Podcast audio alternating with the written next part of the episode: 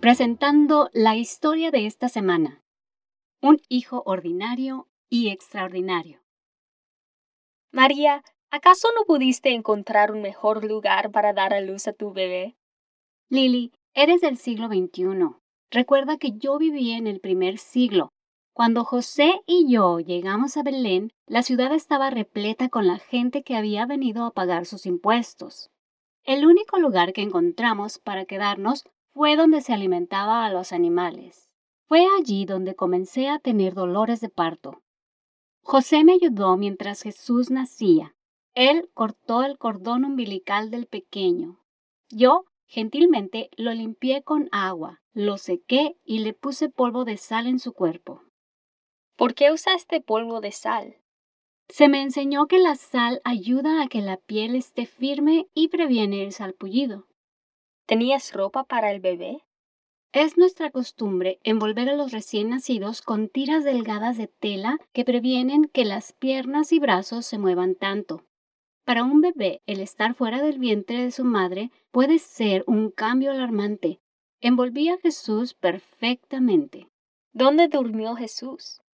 Un pesebre de piedra donde colocaban los alimentos de los animales fue su lugar de descanso. José puso paja en él. Sabíamos que había sido babeado por los animales, pero era lo que había disponible. La paja estaba limpia y Jesús estaba feliz. ¿Sabías que tu bebé era ordinario y extraordinario? Sí, claro. Lily, ¿sabes que cuando yo me comprometí con José, un ángel me visitó? Probablemente tuviste un sueño. En realidad eso no fue lo que pasó. El ángel Gabriel vino a Nazaret, mi ciudad natal. Él me dijo, no temas, María. Por el poder del Espíritu Santo, un niño comenzará a crecer en tu vientre. Le llamarás Jesús. Él será grande, el Hijo del Altísimo.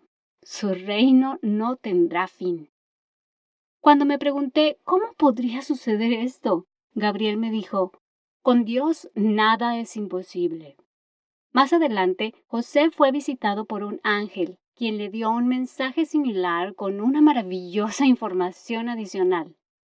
En ese momento sabíamos que algo que nunca habíamos experimentado iba a suceder.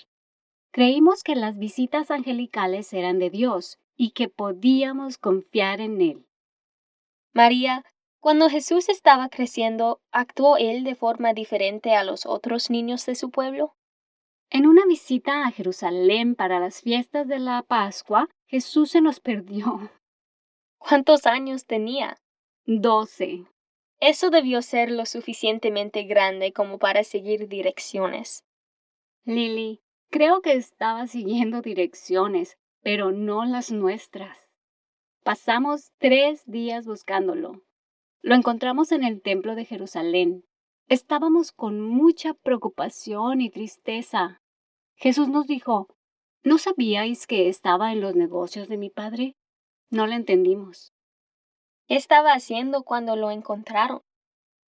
Lily, ¿puedes creer que estaba sentado en medio de los líderes judíos religiosos, escuchándolos y haciéndoles preguntas? Ellos no pudieron captar su entendimiento y respuestas. Cuando nuestra familia regresó a casa, Jesús fue obediente a José y a mí. No olvido las palabras que nos dijo cuando lo encontramos.